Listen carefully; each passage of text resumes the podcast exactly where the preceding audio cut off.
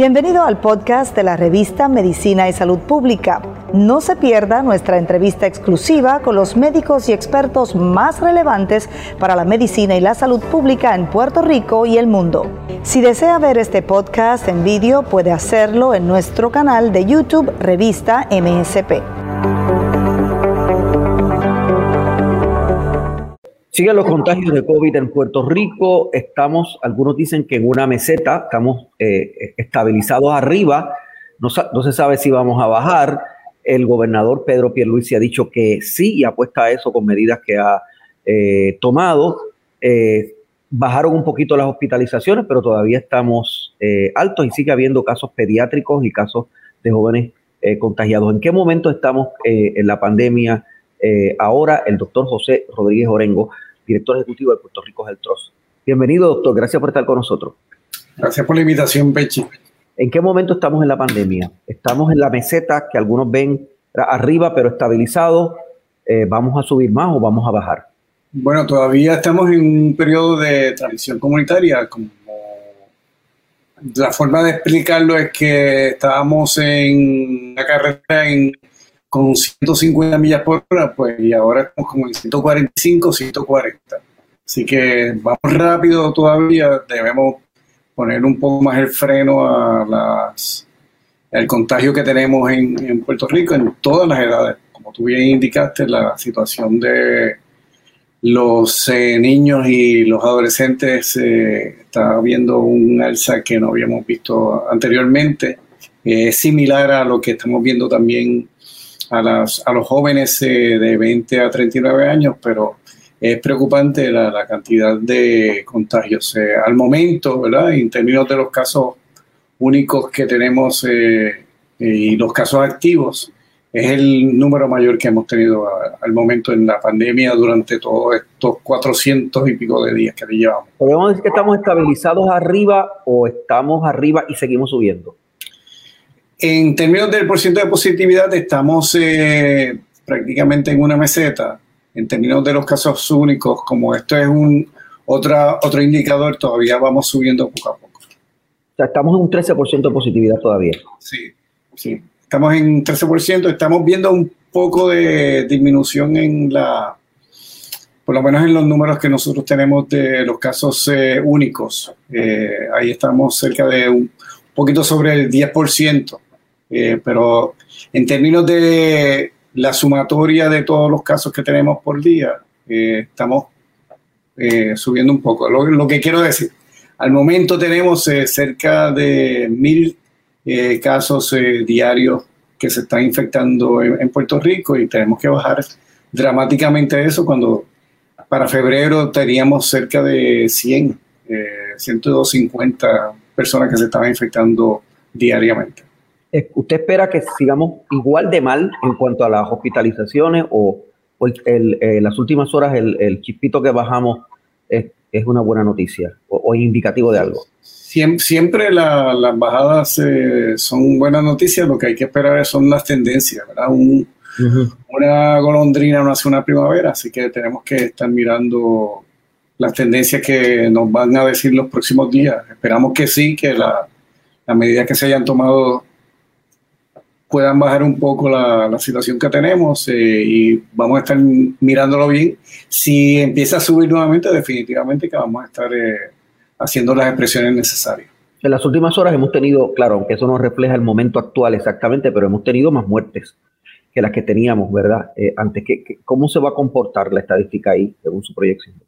Pues mientras más personas tengamos infectadas, particularmente personas que vayan a estar eh, siendo hospitalizadas, pues la mortalidad eh, va a estar eh, aumentando. En este momento tenemos siete personas que están muriendo diariamente en el último análisis que, que, hicimos de la, semana, de la semana pasada y eso no lo teníamos visto desde hace más de un mes atrás. Así que definitivamente que estamos en un momento que debemos mantenernos en nuestras casas o de la casa al, al espacio donde estamos eh, laborando y de ahí regresar a la casa. Si vas a estar apoyando a los restaurantes de Puerto Rico, pues lo que recomendamos es que lo mandes a pedir o que eh, tome las medidas para que vayas al aire libre y que haya esa separación adecuada.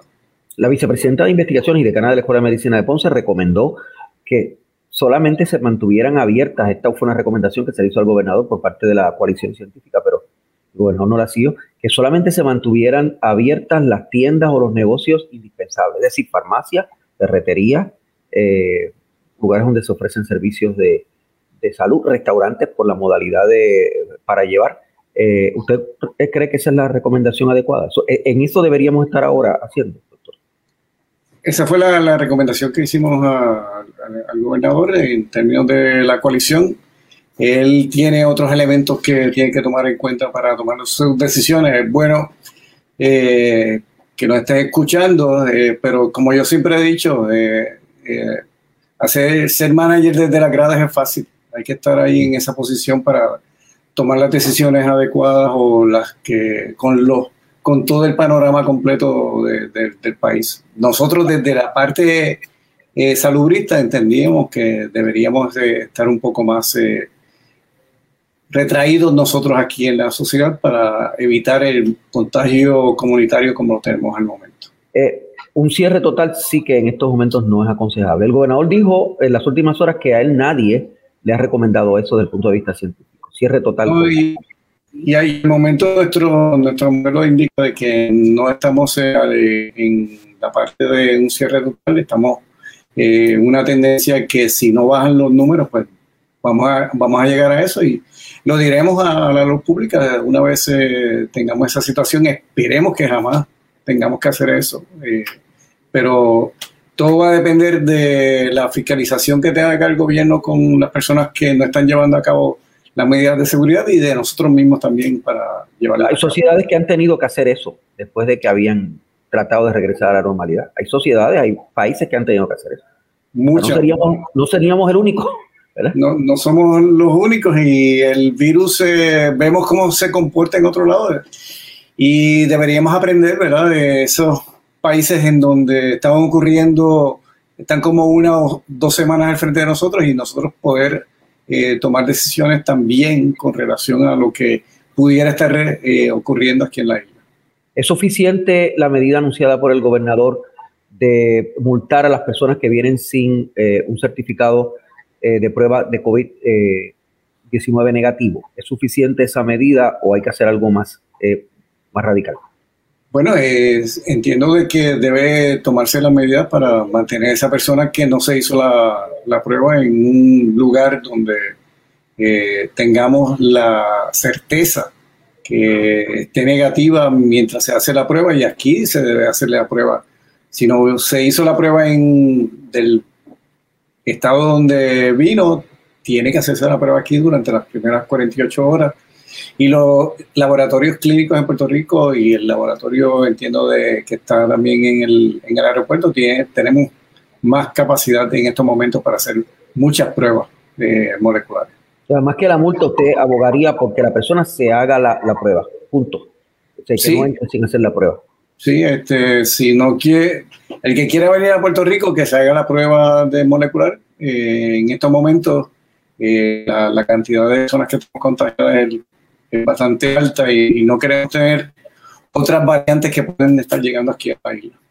Eh, ¿cómo, cómo, ver nuestra vacunación? ¿Estamos bien? ¿Estamos acercándonos a la meta de llegar en algún momento al 70, 80% o no? Sí, las conversaciones que hemos tenido con la doctora Cardona, ella está dándonos información prácticamente todos los días al pueblo y a nosotros también en, en la coalición y los números se, ven bien eh, en términos de que ahora esperamos que en dos días eh, la FDA abra también la, apertura para la vacuna de Johnson Johnson y que podamos obtener más vacunas y que podamos, yo espero que en tres a cuatro meses ya definitivamente tener la inmunidad de comunitaria o, de rebaño, como le comentan por ahí, y que podamos entonces todos eh, tener unas navidades como las hemos tenido anteriormente. Agosto eh, en agosto podremos reabrir las escuelas presencialmente otra vez o es muy temprano para decir eso? Yo entendería que debemos prepararnos ya.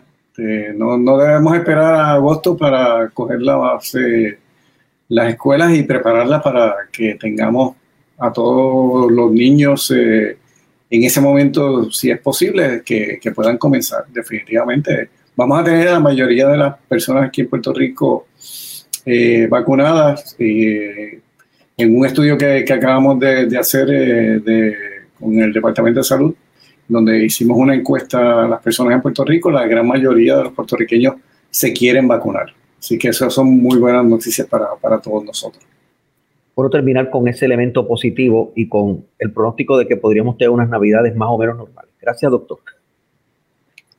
A la orden siempre y gracias a ustedes.